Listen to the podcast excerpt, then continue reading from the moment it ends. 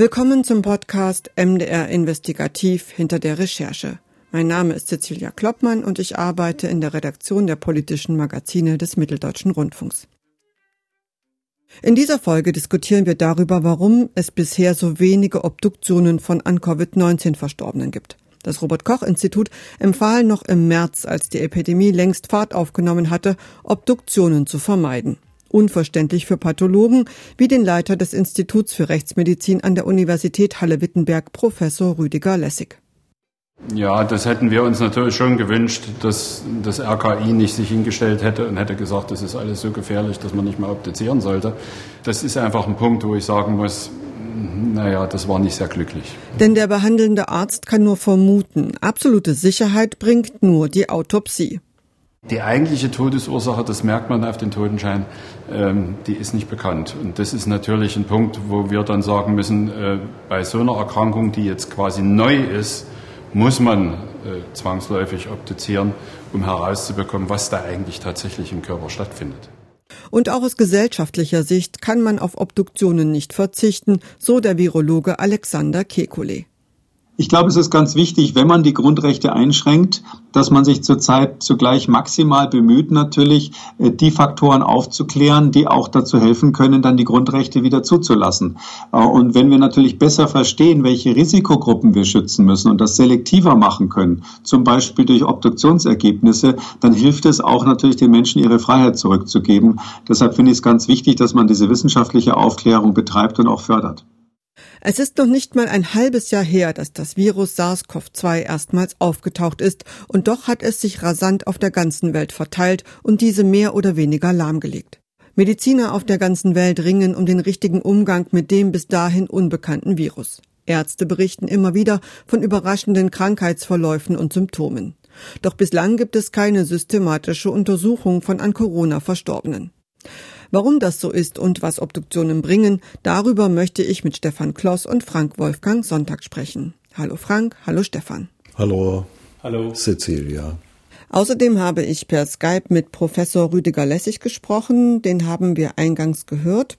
Professor Lessig ist Leiter des Rechtsmedizinischen Instituts der Universität Halle. Die Qualität der Aufnahme bitte ich zu entschuldigen. Wir arbeiten immer noch im Corona-Modus und da klappt leider nicht immer alles so, wie man sich das vorstellt und wie es sein sollte eigentlich. Frank und Stefan, wann habt ihr eigentlich das erste Mal darüber nachgedacht, das als Thema zu bearbeiten, also die Obduktionsergebnisse von an Covid-19 verstorbenen Personen zu recherchieren? Also ich habe vor drei, vier Wochen äh, davon gehört, dass der Hamburger Gerichtsmediziner oder Pathologe Professor Püschel angefangen hat zu obduzieren. Und damit ist mir erstmal klar geworden, dass in den anderen Bundesländern gar nicht obduziert wird oder äh, wenig obduziert wird.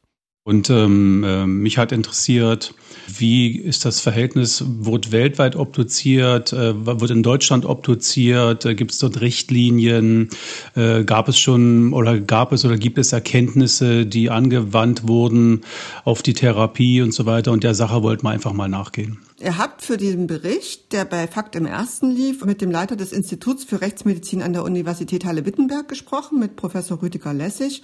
Was hat der euch denn zu diesem Thema eigentlich erzählt? Hat der jetzt systematisch obduziert?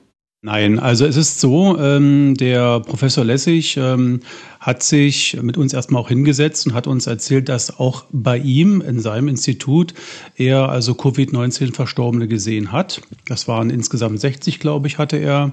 Die Zahl 60 hatte er genannt, aber er hat die nicht obduziert. Und das ähm, hing unter anderem damit zusammen, dass es immer noch äh, diese Empfehlung gab zu dem Zeitpunkt vom Robert-Koch-Institut, die Covid-19 Verstorbenen oder mutmaßlich Verstorbenen nicht zu obduzieren. So. Und ähm, deswegen hat er uns äh, dort erstmal nur berichtet, ähm, dass, es, dass er dort 60 verstorben hatte und hat uns aufgezählt, äh, dass also die zahlreiche von denen, die er gesehen hatte, verstorben waren zwar, mit dem Virus aber alle zahlreiche Vorerkrankungen hatten. Und das hat er nicht gesehen, weil er es nicht obduziert hat, sondern er hat im Grunde immer auf den, den Totenschein geschaut und da konnte man das ablesen.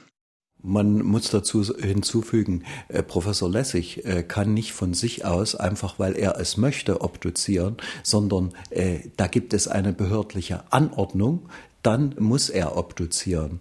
So, und er hatte keine Anordnung bekommen und konnte, obwohl er gewollt hätte, nicht obduzieren. Und er hat sich die Totenscheine angesehen, äh, was dann als Todesursache zum Teil darauf stand. Das ging hin bis zu Demenz. Also an Demenz kann man nicht versterben. Das müsste ein Arzt eigentlich wissen. Du hattest es gerade eben erwähnt. Das Stefan, das Robert-Koch-Institut hat noch im März empfohlen, Obduktionen möglichst nicht durchzuführen. Warum eigentlich? Was war da die Begründung? Die war äh, dahingehend, äh, dass das Robert-Koch-Institut gesagt hat, ähm, ich habe jetzt nicht den Wortlaut genau im Kopf, aber die Leichen haben ja diesen Virus immer noch in sich und sind damit hochinfektiös und damit könnte es, wenn die Leichen geöffnet werden, bei einer Obduktion eben zu Aerosolen kommen. Das heißt, das könnte sich also immer noch ver verbreiten in der Luft, der Virus und äh, deshalb sei das nicht zu empfehlen. Die Pathologen, zumindest auch die, mit denen ihr gesprochen habt, die sehen das aber anders, oder? Die Pathologen und Gerichtsmediziner äh, sagen, ja, äh, dass eine Leiche giftig ist, das ist unser täglich Geschäft. Äh, das wissen wir. Dafür haben wir entsprechende Schutzausrüstung bis hin zu Visieren. Und gerade wenn es sich um Viren handelt, da kann man auch die Leiche 48 Stunden liegen lassen und erst dann obduzieren. Da sind die Viren tot. Ja, also, und äh, darüber hinaus, es gibt viel äh, gefährlichere, giftigere äh, Leichen, äh, zum Beispiel äh, an Tuberkulose Verstorbene. Äh, die Bakterien, die äh, bleiben erhalten. Das wollte ich jetzt nochmal genauer wissen und deshalb habe ich bei Professor Lessig in Halle angerufen und nachgefragt, warum zum Beispiel Tuberkuloseleichen gefährlicher sind als Corona-Leichen. Naja, man muss dazu Folgendes wissen. Das Virus ist darauf angewiesen, dass die Körpertemperatur existiert. Da fühlt sich das Virus wohl. Sobald die Körpertemperatur absinkt, wie das nun mal nach dem Tod ist, fühlt sich das Virus nicht mehr wohl und ist irgendwann tot, um das mal jetzt so zu formulieren. Also es ist nicht mehr tatsächlich aktiv und kann auch sich nicht mehr vermehren und so weiter und so fort. Ähm, deswegen sind Virusinfektionen bei Verstorbenen potenziell natürlich immer eine gewisse Gefahr, aber nicht vergleichbar zum Beispiel mit Tuberkulose. Bei Tuberkulose ist es so, das ist ja nur ein Bakterium, das geht quasi in dem Verstorbenen in den Winterschlaf.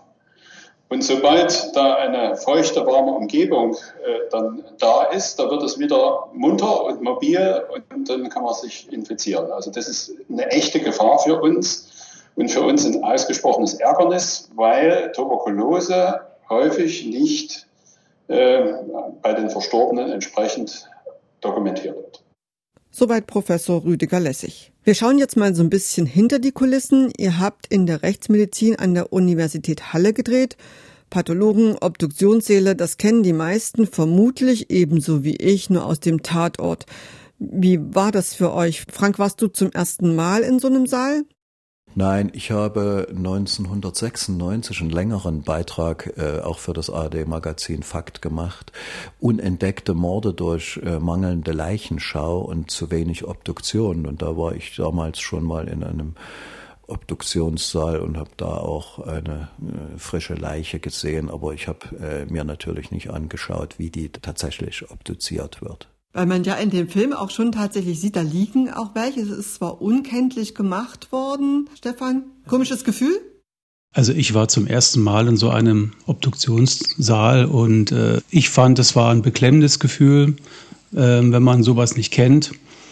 Ich war da jetzt nicht so, sage ich mal, vorgeprägt wie Frank. Ich ähm, habe mich dort auch versucht, möglichst abseits zu halten, also nicht so weit anzugehen an die an die Leiche, die dort noch lag. Ähm, und äh, wir haben auch zum Glück das Interview auf der anderen Seite des Saals gedreht, aber äh, die Person lag ja immer noch dort und das war schon sehr, sage ich mal, äh, traurig beeindruckend, wie das dort zugegangen ist halt, ja. Und dazu muss man sagen, auch wir natürlich mussten ganz klar dort die Infektionsregeln einhalten. Wir mussten uns komplett ähm, anziehen mit, mit äh, also Schutzhandschuhen, äh, so, eine, so eine komplette Verkleidung, Schutzmaske und so weiter. Ja. Wir reden ja trotzdem darüber, dass ihr in so einem Saal gewesen seid in Zeiten von Corona. Habt ihr euch sicher gefühlt oder hat, war da so ein mulmiges Gefühl, könnte ich mich jetzt hier anstecken mit irgendwas Infektiösen? Also äh, die Leiche, die da obduziert äh, worden ist, die war nicht in Verbindung mit Corona. Wie gesagt, Professor Lessig hat ja keine äh, Corona-Leiche obduziert bislang. Ich hatte äh, zu äh, keiner Zeit den Eindruck, dass ich mich äh, anstecken könnte. Ich meine, äh, das war der Chef der äh, dortischen äh, Gerichtsmedizin, der hat uns reingelassen. Der kann das beurteilen und äh, da fühle ich mich sicher. Das Vertrauen in die Wissenschaftler habe ich dann schon. Und äh, dazu muss man sagen, ähm, äh, wie nach jeder Obduktion wird ja der gesamte Saal desinfiziert, sauber gemacht. Das war auch gerade geschehen. Und ähm, also wir sind quasi in einen, sage ich mal, also komplett sauberen Saal gekommen.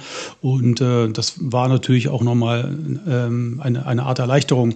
Aber gleichzeitig muss man auch sagen, so wie sich der Professor Lessig dort äh, bewegt hat und auch die anderen, seine Mitarbeiter, hat man auch das Gefühl gehabt, also die wissen wirklich, was sie tun, die kennen sich damit aus, das ist ihr Job und die haben, hatten dort mit gar kein Problem. Und dass diese Ruhe, die die ausgestrahlt haben, die hat auch mich beruhigt, muss ich sagen. Ja, und weil das Stefan gerade sagt, das ist ihr Job und unser Job ist eigentlich, dem Zuschauer möglichst authentische Bilder von dem äh, zu liefern, äh, worüber wir berichten. Und äh, da war es für mich jetzt keine Alternative, äh, Professor Lessig in seinem Büro zu äh, interviewen, wo wir zum Vorgespräch saßen. Also das, das war eigentlich auch auf meinen Wunsch hin, dass wir dann in dem Obduktionssaal gedreht haben. Jetzt nochmal zurück zur, zum, zum eigentlichen Thema, zu den Obduktionen. Also wir haben erfahren, es wurde nicht empfohlen zu obduzieren, es gibt kaum Obduktionen, aber grundsätzlich mal die Frage, die Kapazitäten dafür, die wären da, oder in Deutschland?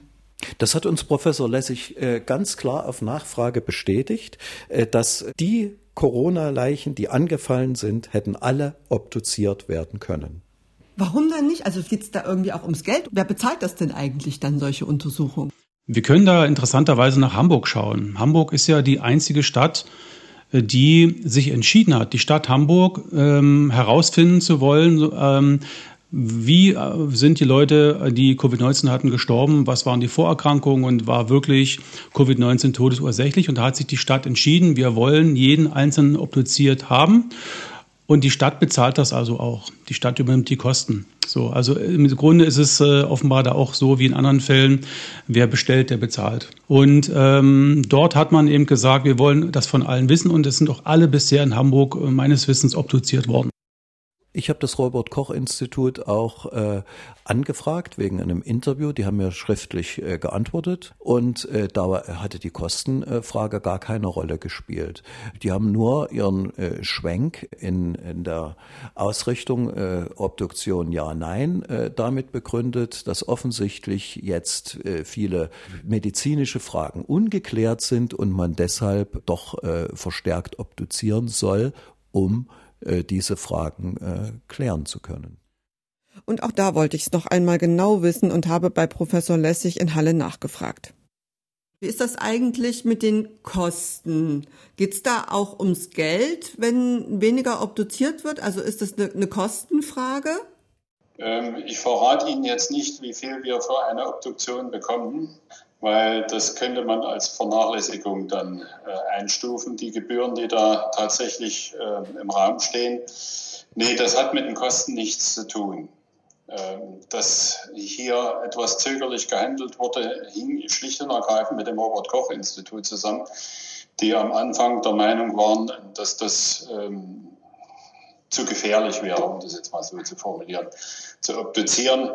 Ähm, wobei ich mich natürlich von Anfang an gefragt habe, wenn das so gefährlich sein soll, wie das Robert Koch Institut das eingestuft hat, dann hätten wir ja nie äh, Personen, die an HIV leiden oder sowas obduzieren dürfen.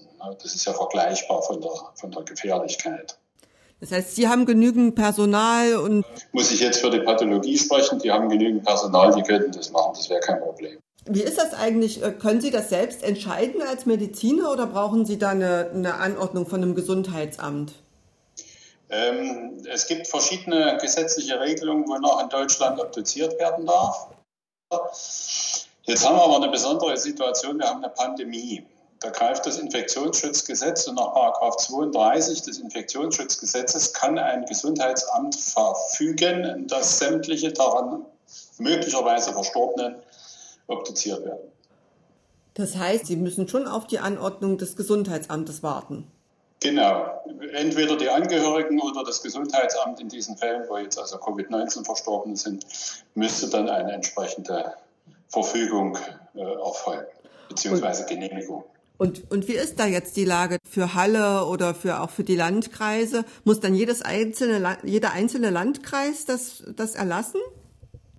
Das ist Zuständigkeit der Gesundheitsämter, das ist richtig. Ähm, wir haben das hier in Halle mit dem Gesundheitsamt so vereinbart, dass wir gegebenenfalls, falls das erforderlich ist, äh, mit denen Kontakt aufnehmen und dann uns die Genehmigung von denen erteilen lassen.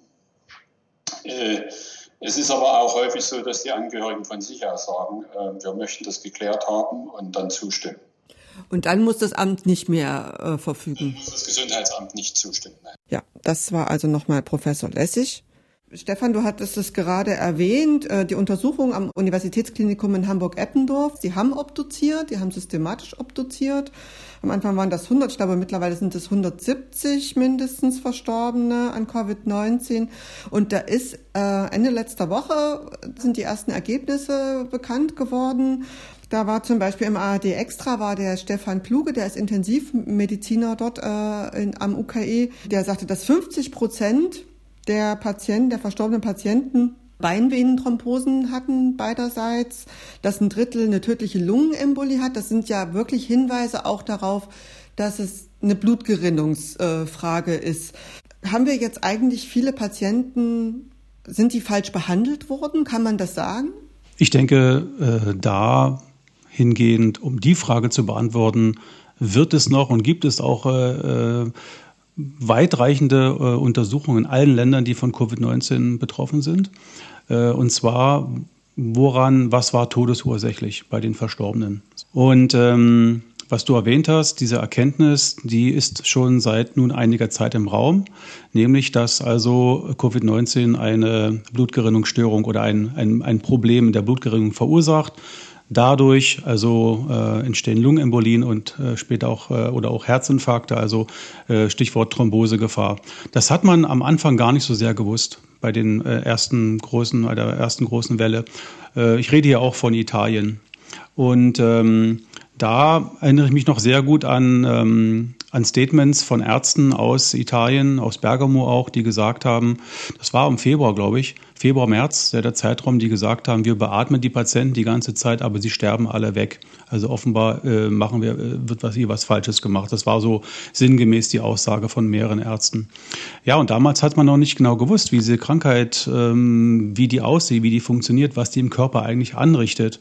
Und ähm, Kollegen von uns, von, von, vom WDR-Magazin Monitor, haben dann äh, auch darauf hingewiesen, dass möglicherweise zwei Drittel sogar der Patienten falsch behandelt worden sind insgesamt, ja. Und das ist schon eine ganz erhebliche Zahl. Klar, das ist geschuldet der Tatsache, dass man nicht wusste, womit man, womit man dann es zu tun hat. Aber nachdem viele Erkenntnisse über die Krankheit in die Kliniken kamen und in Studien äh, veröffentlicht wurden, hat man dann angefangen, die Therapien zu verändern. Professor Stefan Kluge vom UKE, der sich auf die Ergebnisse von, von, von dem Rechtsmediziner Püschel bezieht, der hat nämlich, das fand ich ziemlich interessant, Ende letzter Woche gesagt, dass sie selbst auch als Mediziner überrascht gewesen sind von diesen Ergebnissen, die die Obduktion gebracht haben in Hamburg und dass sie tatsächlich jetzt auch äh, andere Prophylaxe anwenden.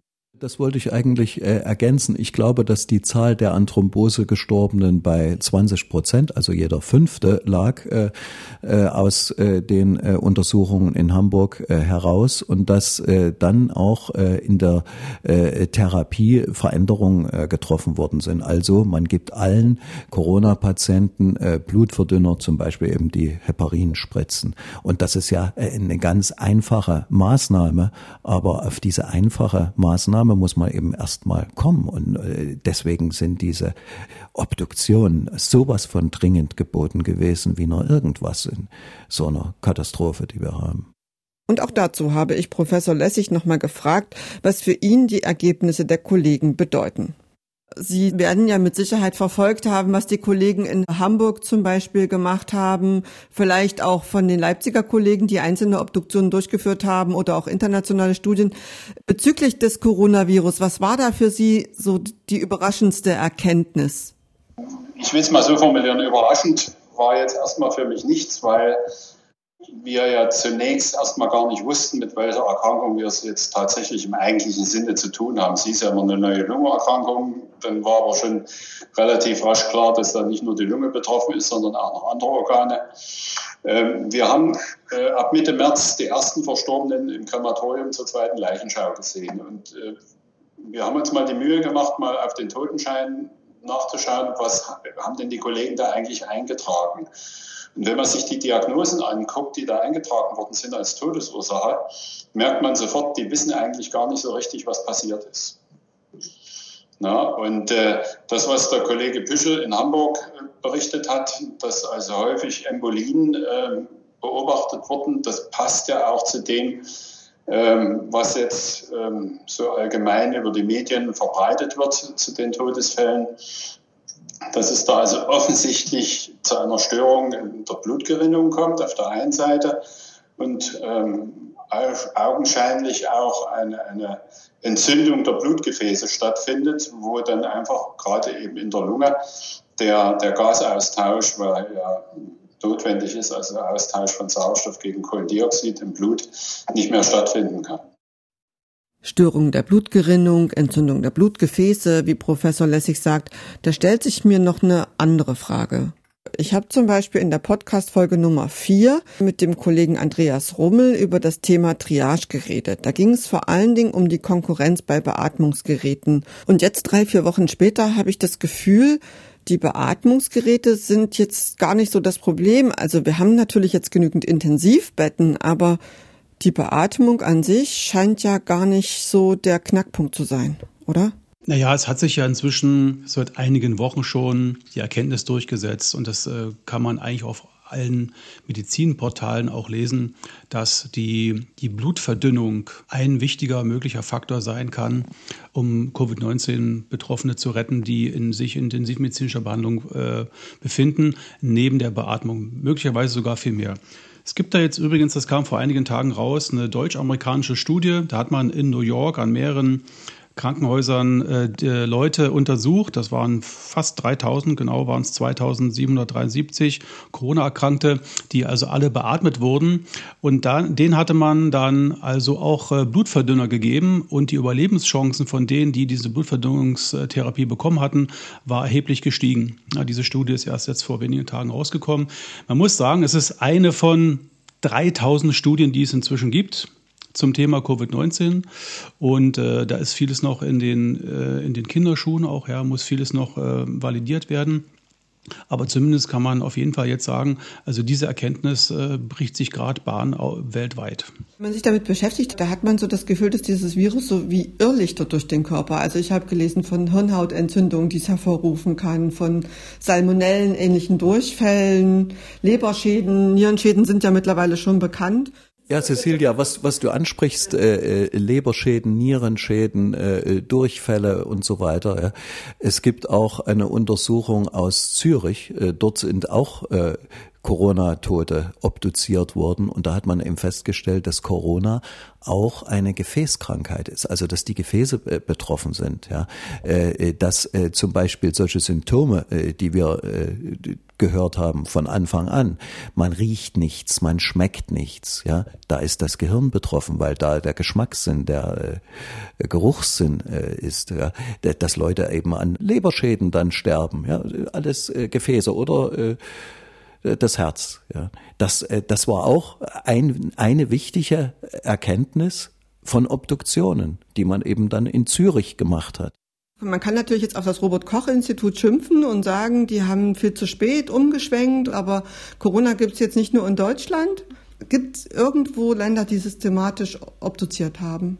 Ja, also ich weiß zum Beispiel eben bei der kleinen Schweiz, die haben in Basel und in Zürich obduziert. Ob in Genf oder so auch noch, äh, äh, weiß ich nicht, aber äh, möglicherweise schafft man das mit den äh, zwei Instituten äh, in der Schweiz. Also die haben das schon einigermaßen systematisch gemacht.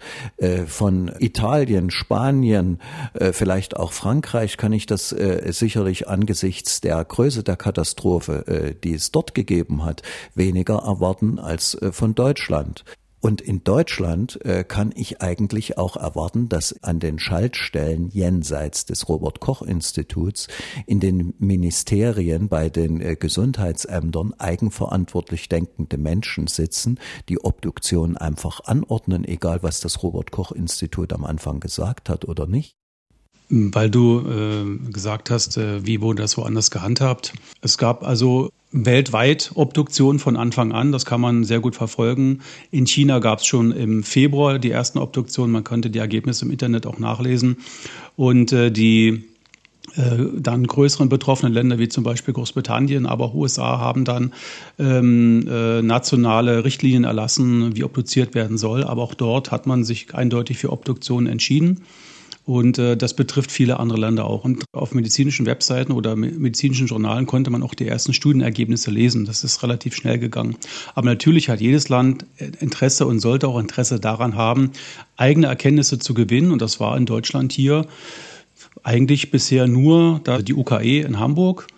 Und wie wir jetzt erfahren haben während des Drehs für das Faktstück, dass in Leipzig auch es vereinzelte Obduktionen gegeben haben soll.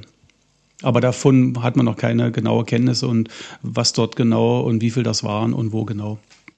Diese Ergebnisse der pathologischen Untersuchungen, die sind einerseits wichtig, um die Erkrankten gezielter und besser zu behandeln. Wären die denn eigentlich auch wichtig in Bezug auf die Lockerung der Corona-Schutzmaßnahmen Frank, was denkst du? Ein direkter Zusammenhang äh, besteht äh, da nicht, wenn der Patient dann an Thrombosen äh, durch das Virus verursacht verstirbt oder an äh, einer Lungenembolie. Das, äh, das ist jetzt erstmal äh, für das Virus und für die Vorsichtsmaßnahmen dem Virus gegenüber unerheblich. Aber was man natürlich konstatieren muss, das sind ja nicht nur die Obduktionen, man hat auch keine ordentlichen Feldstudien am Anfang äh, unternommen, also einfach 10.000 wahllos zusammengestellte Personen äh, untersucht, wie weit ist da das äh, Coronavirus äh, verbreitet. Ja, die, die Testzahlen, äh, die wir jetzt haben und die Fallzahlen, die sind ja nur bedingt aussagekräftig. Ich meine, einen wissenschaftlichen Masterplan, wirklich sich diesem Virus zu nähern, hat es am Anfang nicht gegeben. Ich finde auch, äh, am Anfang äh, waren diese Kontaktbeschränkungen bis Ostern und so absolut angesichts einer Katastrophe Katastrophe, deren Ausmaß man sich noch nicht sicher sein konnte, auch absolut angeraten. Aber jetzt äh, muss man auch wieder äh, den Weg herausfinden. Professor Lessig, der hat ja da an der Stelle auch zugestimmt. Diesen Ton, den spiele ich jetzt gleich nochmal ein. Das ist auf jeden Fall ein Missverhältnis, was Sie hier beschreiben, weil äh, auf der einen Seite sozusagen die Bürgerrechte einschränken und auf der anderen Seite dann zu sagen, nee, äh, wir verzichten auf mögliche Erkenntnisgewinne, was diese Erkrankung angeht das passt irgendwo nicht zusammen. Siehst du das eigentlich auch so, Stefan? Naja, es ist so, man braucht wissenschaftliche Evidenz und ähm, wenn man mal genau zurückschaut, dann kann man schon sehen, dass es von wissenschaftlicher Seite schon äh, sehr früh Stimmen gab, die gesagt haben, dass man also eine repräsentative Stichprobe in der Bevölkerung durchführen sollte, die dann Professor Streeck durchführte, relativ äh, spät gesehen an, an, der, an der Zeitleiste und an einem doch eher schwierigen Ort schwierigen Ort, aber ist egal. Das äh, ist durchgeführt worden, hat auch viele Erkenntnisse gebracht und wird auch jetzt wieder darüber diskutiert, über die Studie. Und das ist richtig so. In der Wissenschaft muss immer diskutiert werden. Die Hypothesen und die wissenschaftlichen Erkenntnisse müssen diskutiert werden.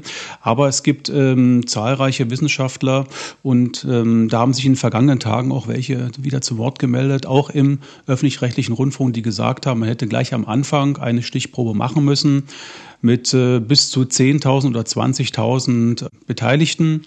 Und die hätte man äh, dann äh, immer wieder untersuchen können. Dann hätte man feststellen können zu einem relativ frühen Zeitpunkt, äh, wie äh, schnell sich äh, wie der Durchseuchungsgrad, wie schnell der ist, wie schnell sich Covid-19 verbreitet und auch wie schnell Leute genesen halt, ja.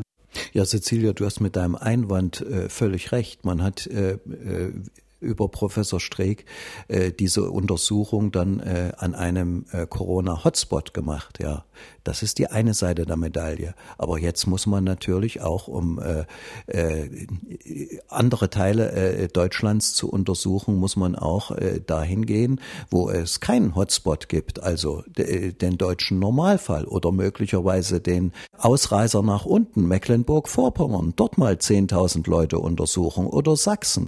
Jetzt ist ja viel gelockert worden, trotzdem kommen jetzt gerade die Demonstrationen.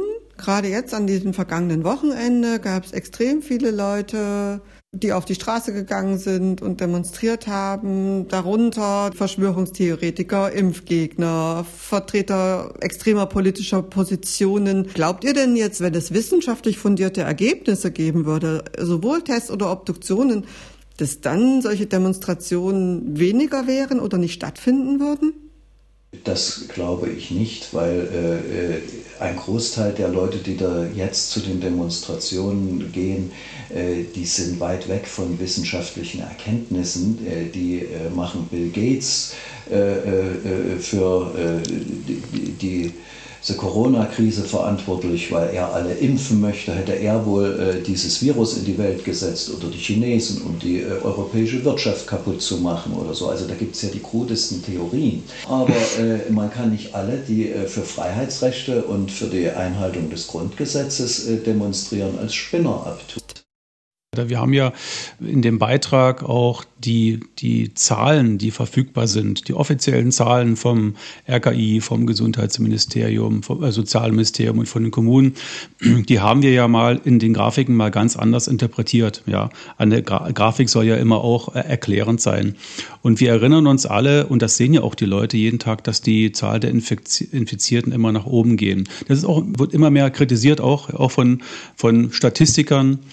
Äh, von, von Wissenschaftlern, die sagen, es geht immer nach oben, aber eigentlich müsste man ja wenn man das darstellt, wie der Krankheitsverlauf ist, die Zahl, die Gesamtzahl der Infizierten müsste man nehmen, dann müsste man die Genesenen abziehen und die natürlich auch die Verstorbenen, ja, die leider Verstorbenen.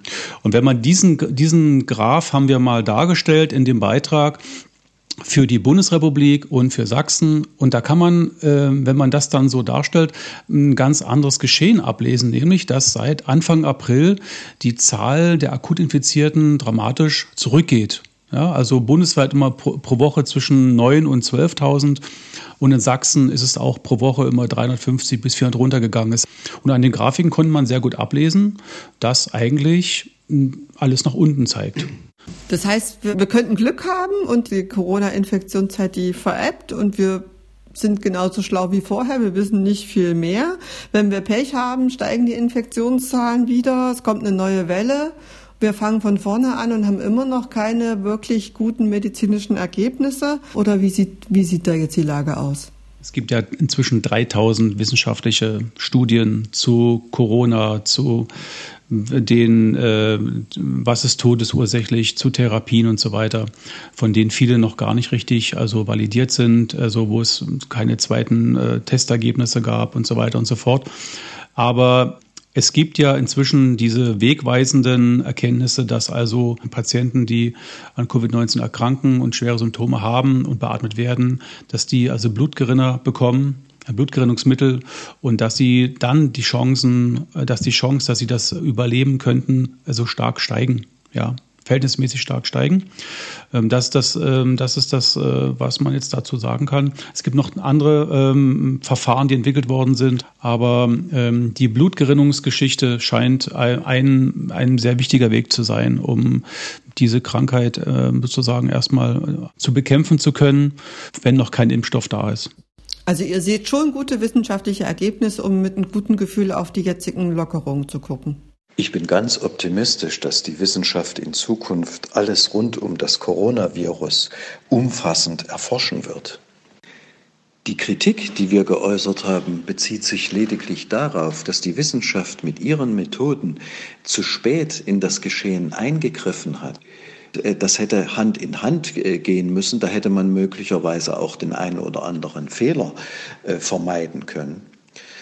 Aber für die Zukunft, äh, da glaube ich, dass die Welt deutlich besser aufgestellt äh, sein wird gegenüber äh, dem Virus, wenn es denn wirklich noch zu einer zweiten Welle kommen sollte.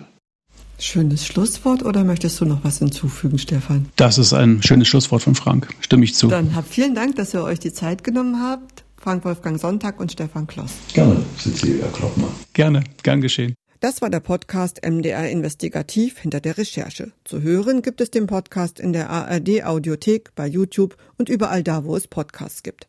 Den TV-Beitrag zum Thema kann man sich in der ARD Mediathek in der Sendung Fakt anschauen. Über Anregungen und Kritik freuen wir uns. Machen Sie es gut, bis zum nächsten Mal.